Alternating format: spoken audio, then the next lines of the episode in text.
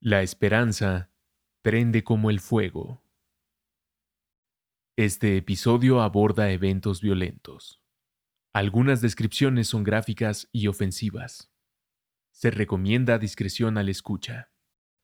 Previamente, en Voces Silenciadas, hablamos sobre la historia de Tejupilco, un pueblo dominado por caciques, y cómo la tensión aumentó hasta un día de 1990 durante una protesta postelectoral. Nos quedamos en Tejupilco la tarde del 12 de diciembre de 1990, el día del mitin de protesta del Partido de la Revolución Democrática, conocido como PRD, cuando todo se salió de control. Satán, el candidato del PRD, encabezaba la manifestación y tenía un plan. Fue con el líder del PRD a nivel nacional, Eberto Castillo, quien también estaba en Tejupilco. Yo busqué a Eberto Castillo, donde estaba, lo encontré y le dije, ingeniero, vamos, vamos allá al Palacio Municipal. Este, la plaza está tomada, es de nosotros. ¿Qué, qué, qué? Yo sé, los policías los tenemos encerrados en la cárcel. Ya, pues, se escaparon y, pues hay muertos. Lamentablemente hay muertos. Satán quería que Castillo utilizara a los policías rehenes como moneda de cambio para negociar el triunfo electoral municipal del PRD directamente con el presidente Carlos Salinas de Gortari, ese que ganó las elecciones federales de 1988 que mencionamos en el episodio anterior. Pero Satán insistió. Esta es la conversación que recuerda con Castillo. Y vamos a obligar a Carlos Salinas a negociar aquí con nosotros un, un ataque de fraudes electorales. No queremos más fraudes. No queremos más represiones es el momento de, poner en paz el país. Satán estaba convencido de que tenía una oportunidad única. Desde la creación del PRD en 1989 hasta el día de la protesta el 12 de diciembre de 1990, él y sus seguidores se permitieron creer que podrían lograr un cambio, que por la vía electoral y la resistencia le iban a ganar al PRI, a pesar de la manipulación de votos a pesar de la maquinaria de un gobierno que controlaba todo, hasta la información. A pesar de la amenaza de represión violenta y del miedo a que los metieran a la cárcel o los desaparecieran. La esperanza tiene eso. Cuando se enciende, prende como un fuego salvaje. Se esparce rápidamente y crece.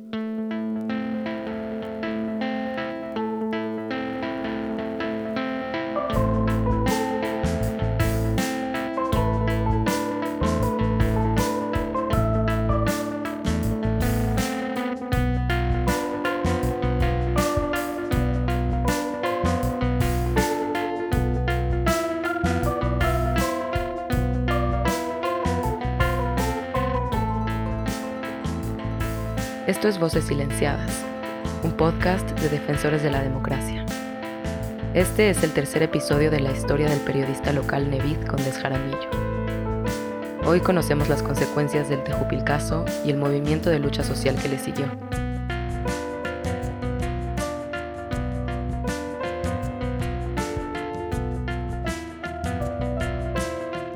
Yo soy Alejandra Ibarra Chaul.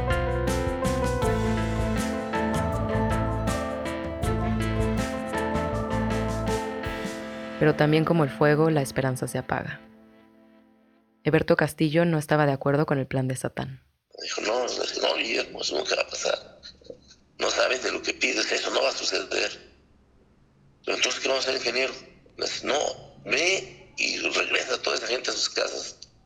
Pero el ingeniero ya tenemos la presidencia y tenemos las armas, aquellos cabrones. No, no, si tú te insistes, ellos van a llegar con con este con el ejército y nos van a matar a todos. Sin apoyo del líder nacional, Satán terminó por liberar a los policías. Más tarde llegó el ejército a poner orden y recoger los cuerpos. Al día siguiente, Castillo dio una conferencia a nivel nacional. La Comisión Nacional de Derechos Humanos inició una investigación para descubrir lo que había pasado. Lo único que nunca se cuestionó fue el triunfo electoral del PRI. Y donde había prendido el fuego de la esperanza, llegó la vieja resiliencia aprendida por los tejupilquenses a ocupar su lugar. Y donde se había escuchado el grito de reclamo por verdad y democracia, reinó una vez más el silencio. El desasosiego posterior al enfrentamiento no era exclusivo del PRD. Algo al interior del propio PRI se había resquebrajado también. Maximino Gavino Ugarte vivió todo junto a su hermano, Mario, el ganador de la votación municipal. Recordemos que Maximino era el vendedor de productos Telcel que encontré por casualidad en el centro de Tejupilco. Y contrario a lo que narró Satán, Maximino está convencido de que el plantón de manifestantes estuvo apoyado por la gente de su propio partido, el PRI. En realidad, el movimiento de los periodistas no fue un movimiento fuerte. Quien les hizo fuerte a ellos fue los, los priistas inconformes, los que nunca estuvieron de acuerdo con la candidatura de mi hermano. Recordemos que a inicios de 1990 se hicieron votaciones internas en el PRI. Uno de los priistas inconformes que menciona Maximino era Isael Villa, el que perdió contra Mario en las internas. El grupo de Isael Villa, según Maximino, apoyaba a los perredistas en el plantón. Ellos fueron los que los que este, llegaban con, con víveres, con despensas, con tanques de gas, para que la gente se mantuviera allá en el plantón. Entonces, la pobre gente en el campo no tiene para comer, no tiene empleo, no tiene nada. Les decían, ¿sabes qué? Vente a Tegucigalpa. Incluso nos dijeron que algunos hasta les pagaban sus días allí. No solo eso. Según Maximino, era tanto su rencor contra Mario que además de pagarle a los campesinos para ir al plantón, ellos estaban detrás del volante que circulaba ese día entre los que estaban en el mitin del PRD que decía que Mario se había robado una imagen de la Virgen de la Iglesia. Años después, conforme Maximino se alejaba del PRI, fue teniendo amigos en el PRD. Uno de ellos le contó a Maximino lo que pasó el 12 de diciembre en el plantón. Esto fue lo que le dijo. Mira, te voy a hablar con la verdad. Dice, cuando estaba el, plantón aquí, dice, un día llegó Isael Villa. Traía documentos. Portafolio, pero lleno de volantes lleno. Y si decía allí, compañero tejupilquense, ¿cómo es posible que vayas a aceptar que un delincuente que se robó la Virgen de su pueblo sea tu presidente? O sea, le achacaban allí a mi hermano que él se había robado la Virgen de su pueblo. Entonces, según lo que le contaron a Maximino, quien empezó a difundir el volante... Precisamente fue Isabel Villavilla. Lo digo con...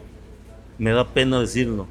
¿Por qué? Porque fue hasta mi compañero en la escuela pero ha sido una persona que con tal de lograr los objetivos, hasta su familia puede exponer. Es muy, muy ambicioso, muy ambicioso. Isael Villa, se podrán imaginar, es relevante para esta serie. Volverá a aparecer después, días antes del asesinato de Nevid. Después de las elecciones de 1990 ya sabemos qué pasó. El mitin del plantón se convirtió en un zafarrancho.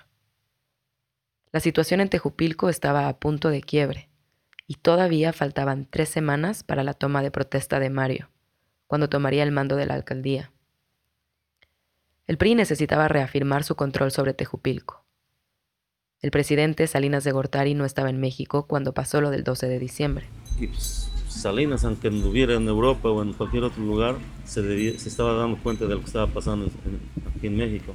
Desde donde estaba, cuenta Maximino, Salinas le habló a su gente y mandó un mensaje para el gobernador del Estado de México de ese entonces. Dile a Nacho que se arregle el problema que hay en Tejupilco o lo arreglamos nosotros si te encargas tú de arreglarlo.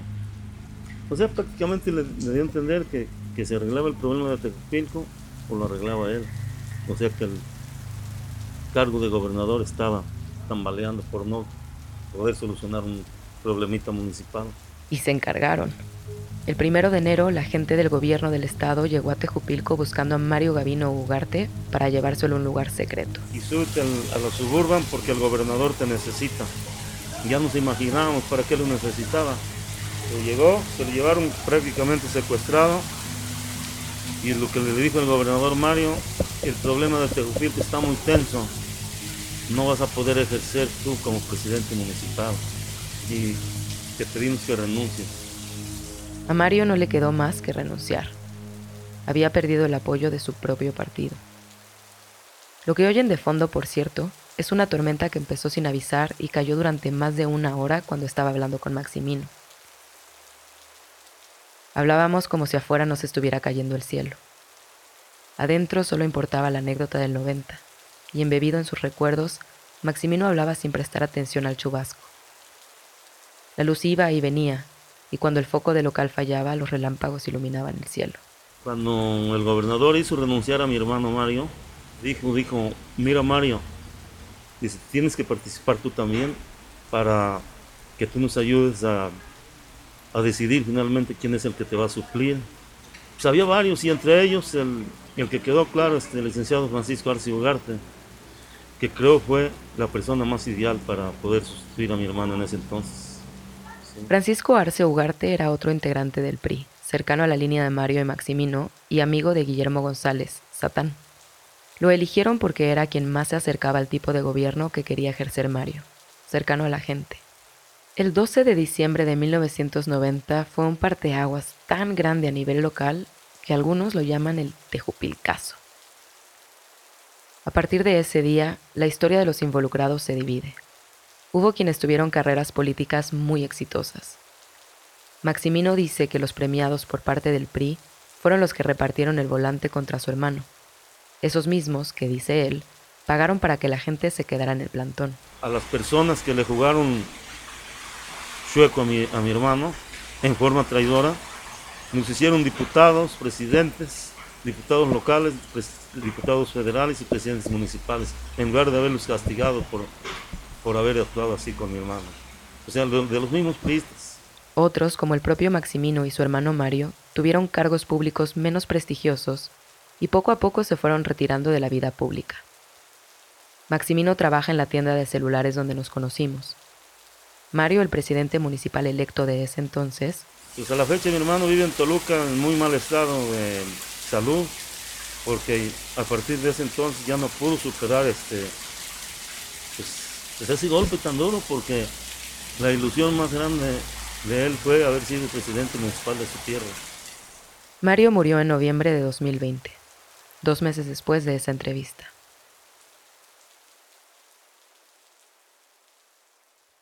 Un grupo más decidió continuar con la lucha social. No era una decisión trivial. Después del Tejupilcaso, el miedo al ejército y a las policías se incrementó y continúa hasta la fecha. Salen y le preguntan a la gente, oye, ¿tú cómo, a qué le tienes más miedo aquí en, tu municipio? Te van a decir a un retén de la policía estatal, a, una- a un retén ministerial, no se diga. O sea, les cortas la vuelta porque saben que te van a chingar. Él es Indalecio Benítez, oriundo de la zona. Sí, aquí nací, aquí mero nací. Mis padres son de aquí, de una comunidad de, que está a 50 kilómetros de aquí. Se llama Pungarancho. Es un nombre este, purépecha, pero que está dentro del Estado de México. Indalecio también es el director de la única radio comunitaria de la región llamada Lubimex, la Radio Calentana. ¿Cómo me involucré en la comunicación? Pues una cosa jaló a la otra. Me ha gustado mucho la lucha social. Desde el, en el 88, cuando yo era estudiante de bachillerato aquí, Indalecio era estudiante de bachillerato en Tejupilco en el 88. ¿Y quién creen que era su profesor? Sí, era Satán. y yo era seguidor de este maestro, es- fue mi profesor y, y él era un líder nato. Aunque había perdido las elecciones de 1990, gente como los abuelos de Nevid e Indalecio estaban decididos a continuar con la lucha social siguiendo a Satán. Uno de los problemas más viejos de la región, como platicamos en el episodio anterior, era el reparto de las tierras para producción agrícola y ganadera en toda la zona. Primero porque los dueños eran los hacendados y los campesinos no tenían nada. Después porque se repartieron esos terrenos en ejidos, pero los créditos para el campo se acaparaban entre unos pocos. Y por último, porque los gobiernos locales compraban los ejidos a los campesinos que necesitaban dinero y acapararon las tierras otra vez, aunque fuera ilegal. En muchos lados adquirió terrenos. Esta conversación la tuve con Indalecio en un campo de maíz en la tierra caliente mexiquense. En ese momento, Indalecio estaba señalando unos lotes bardeados, hablando de lo que el gobierno hacía años atrás. Este que adquirió aquí lo hicieron con la finalidad de que establecieron dos casas. De- una yo le llamo el- la casa de las orgías. Es una mujer bonita, la que anduve pretendiendo. La seguí por ocho meses y apenas me está queriendo. Por que bajaban gobernadores, bajaban 10, 15 helicópteros, traían todo un equipo de, de, este, de, de- cocineros y, y pasaban dos, tres días en plenas pachangas aquí en estas casas. En estas casas que era un campo experimental de mango. Y, así como estos tenían varios, pero aquí construyeron casas. Aquí. Entonces sí se dieron como tres, cuatro veces.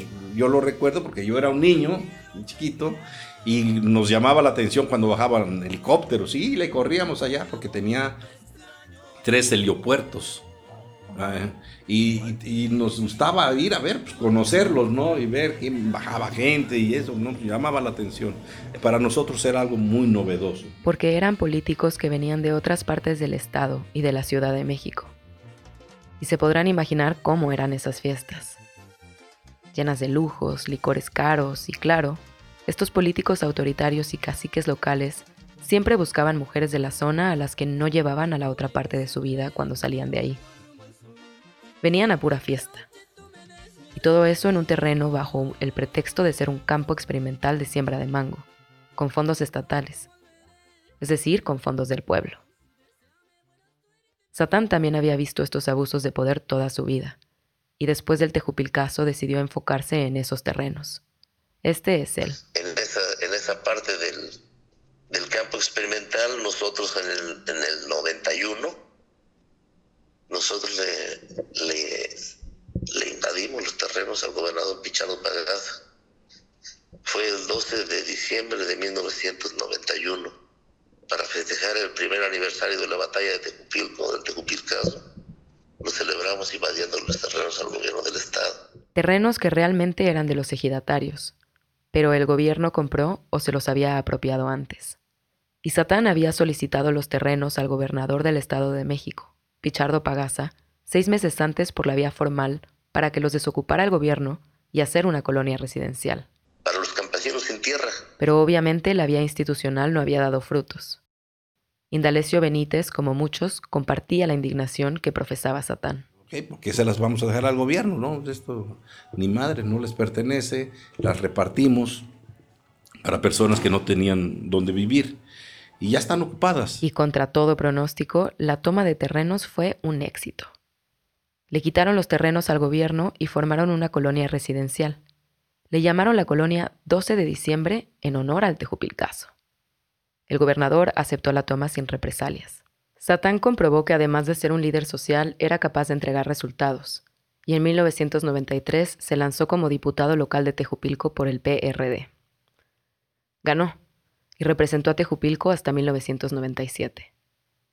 En esos años, Nevide estaba estudiando la licenciatura en Administración de Empresas, y así como él, el pueblo seguía con su vida normal.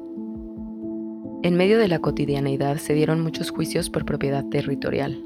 La administración del presidente Salinas de Gortari iba en sentido contrario a la del expresidente Lázaro Cárdenas de 1935. Y mientras Cárdenas había expropiado los terrenos a hacendados de todo el país para hacer la repartición agraria, Salinas de Gortari estaba volviendo a privatizar. A la par de todas estas políticas consideradas modernas y orientadas al mercado, Salinas se propuso terminar con la repartición de tierras en todo el país, y la gente se estaba apurando a terminar temas pendientes. Un terreno de Tejupilco en particular, el terreno Rincón de Aguirres, llevaba al menos 10 años atrapado en juicios de propiedad. La pelea era entre los descendientes de una familia muy rica en Tejupilco y los comuneros que habían habitado y trabajado esa tierra por años. En 1996, un juicio determinó que una parte de ese terreno era de los comuneros que tenían sembradíos ahí, y que otra parte del terreno era propiedad de otras personas, quienes construyeron un fraccionamiento. Décadas después, este pleito volvería a aparecer y Nevid quedaría en medio. Ya llegaremos a eso. Por lo pronto, en 1997, Satán era diputado en el Congreso local, donde propuso su siguiente lucha. Ahora se trataba de algo más elaborado. Lo explica Indalecio. Él traía el proyecto de la creación de Lubianos como municipio.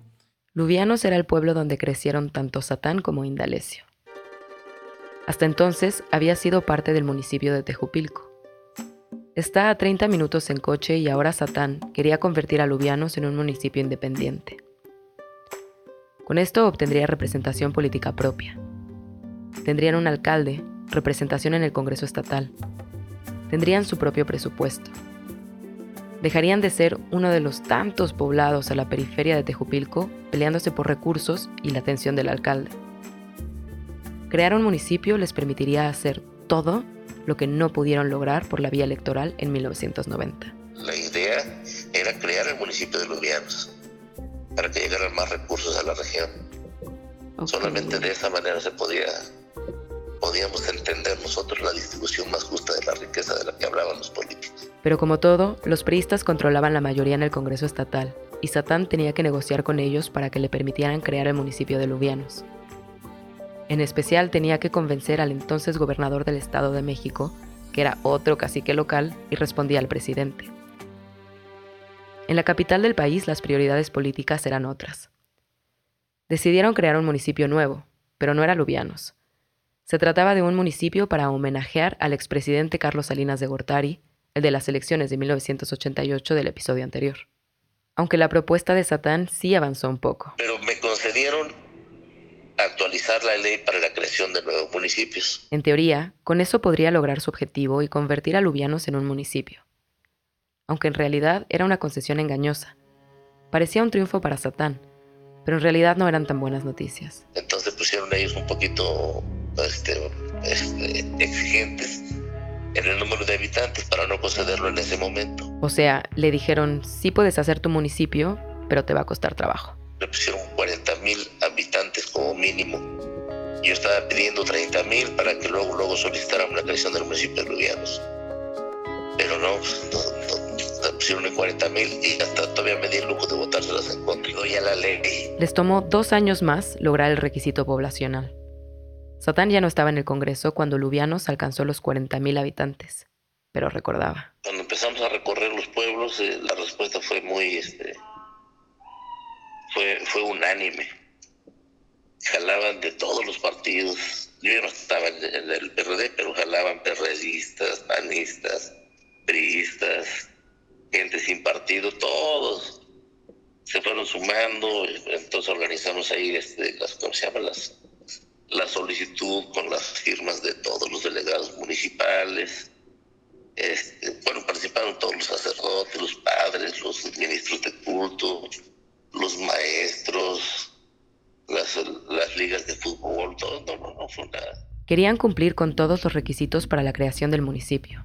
Mientras esto pasaba, el gobierno le presentó una orden de aprehensión a Satán. El gobernador del Estado de México en esos años, otro cacique, lo acusaba de una toma de tierras diferente a la de 1991. Satán asegura que su detención fue política, una movida sucia del gobernador que lo odiaba, porque además de todo, Satán dio a conocer que el gobernador desviaba agua de la región para abastecer el rancho de su amante. El motivo era lo de menos. A Satán lo detuvieron en marzo de 2001 y lo mandaron a la prisión de máxima seguridad de Almoloya. Ahí estuve, estuve 10 meses, 3 semanas y 3 días. Lo soltaron en enero de 2002, después de que Lubianos fuera declarado municipio y se hubiera elegido el primer presidente municipal, el hombre con el que Satán se fue a trabajar a Chicago en el 90. El segundo alcalde de Lubianos después de él fue Francisco Arce, aquel priista que quedó en Tejupilco cuando Mario Gavino Ugarte renunció después del Tejupilcazo. Para entonces, Nevit tenía 25 años. Después de la carrera estudió una maestría en administración de empresas y ayudaba en la zapatería de su familia donde sus abuelos seguían siendo cercanos a Satán. Continuamos después de una pausa.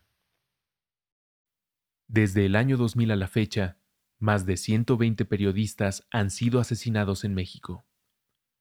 La gran mayoría trabajaba en medios pequeños, locales y con escasos recursos. Vivían en municipios intermedios del país. Este podcast relata sus vidas y muertes desde lo local. Busca entender el contexto que dio pie a sus asesinatos. Quizá así podamos contribuir a prevenir la violencia. Voces Silenciadas es un podcast de defensores de la democracia, el archivo viviente que agrega y conserva los trabajos de periodistas asesinados.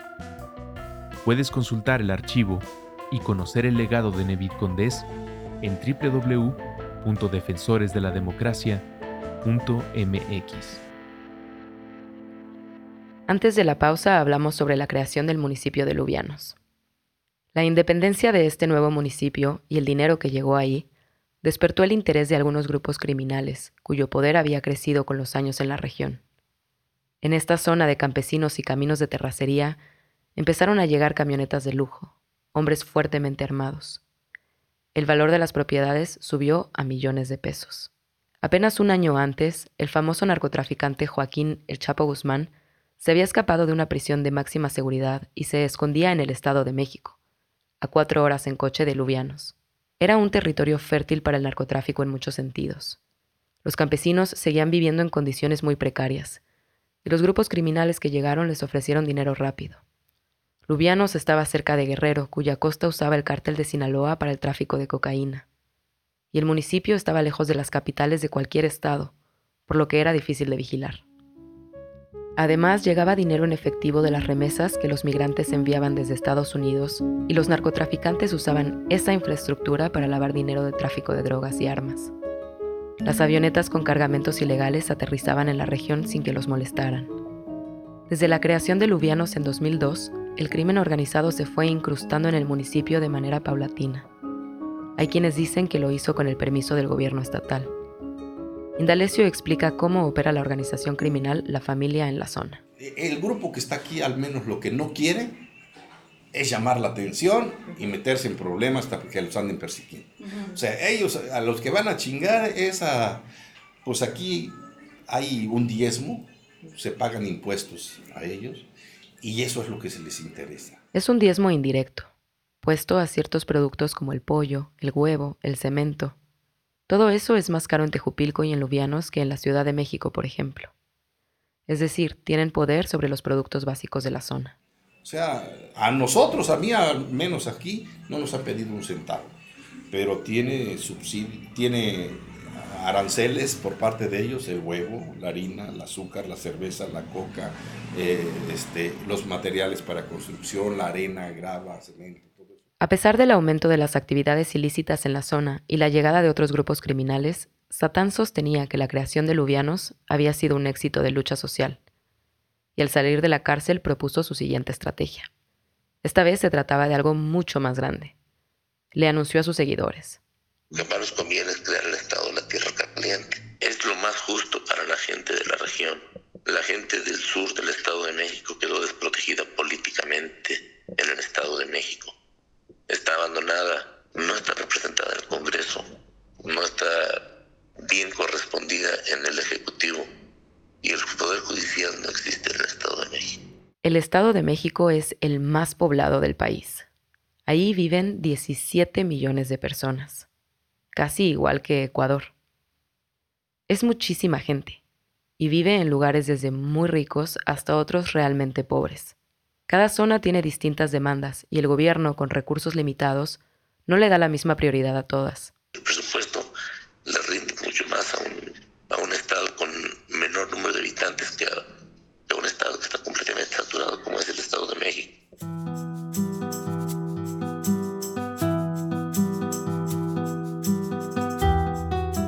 El estado de la Tierra Caliente o estado calentano sería más pequeño y más homogéneo abarcaría municipios de los tres estados de la región, el Estado de México, Michoacán y Guerrero.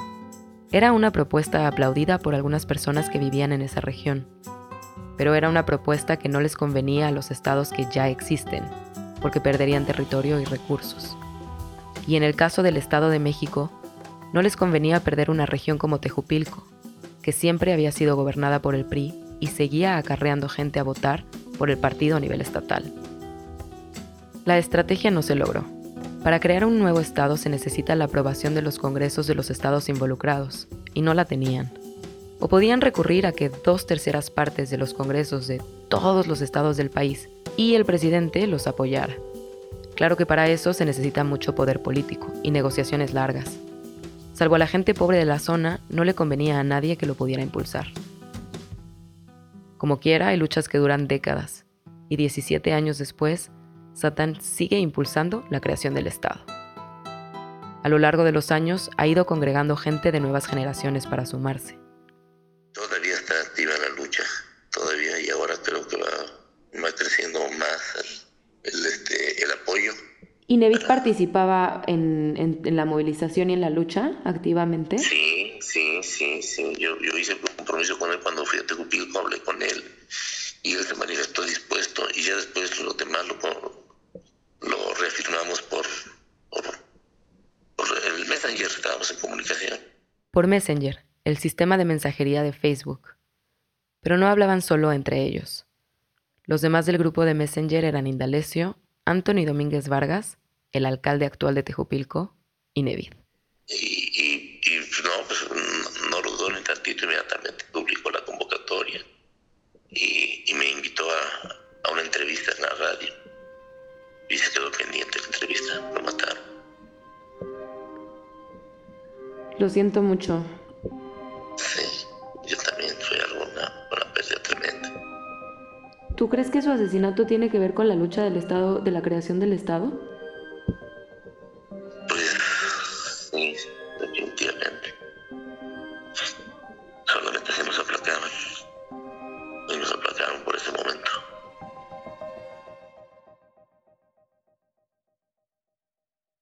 Este episodio fue escrito por Alejandra Ibarra y Rosa Amanda Tuirán. Los productores son Rosa Amanda Tuirán y Julio González, quienes también realizaron investigación y búsqueda de archivo sonoro. La música original es de Ana Tuirán. Para este episodio, también consultamos el libro Tierra Narca de Francisco Cruz Jiménez. Queremos agradecer a Maximinio Gavino Ugarte, Guillermo González Hernández e Indalecio Benítez Mondragón.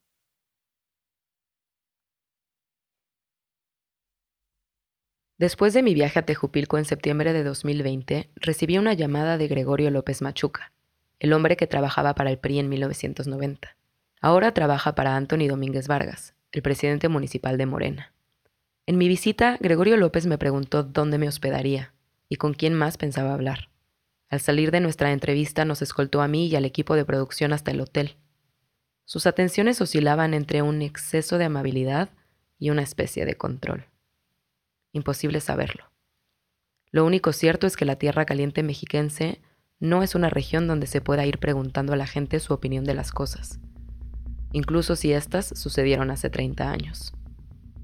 A mi regreso recibí esta llamada. Pues era para saludarle y este, sobre todo verificar que hayan regresado con bien para allá, porque ya ve que para acá las cosas están raras y dije no vaya por algún detalle.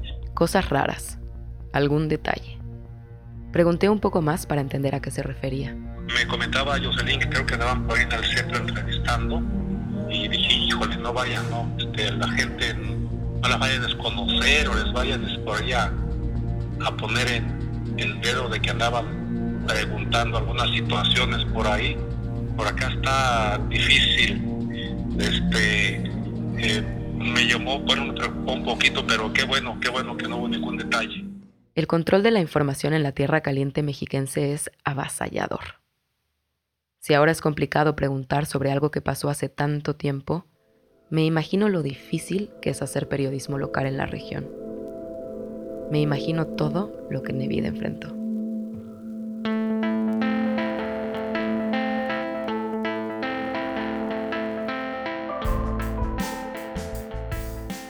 Voces Silenciadas es un podcast que cuenta las historias de periodistas asesinados y explica los retos y riesgos para ejercer la libertad de expresión en México.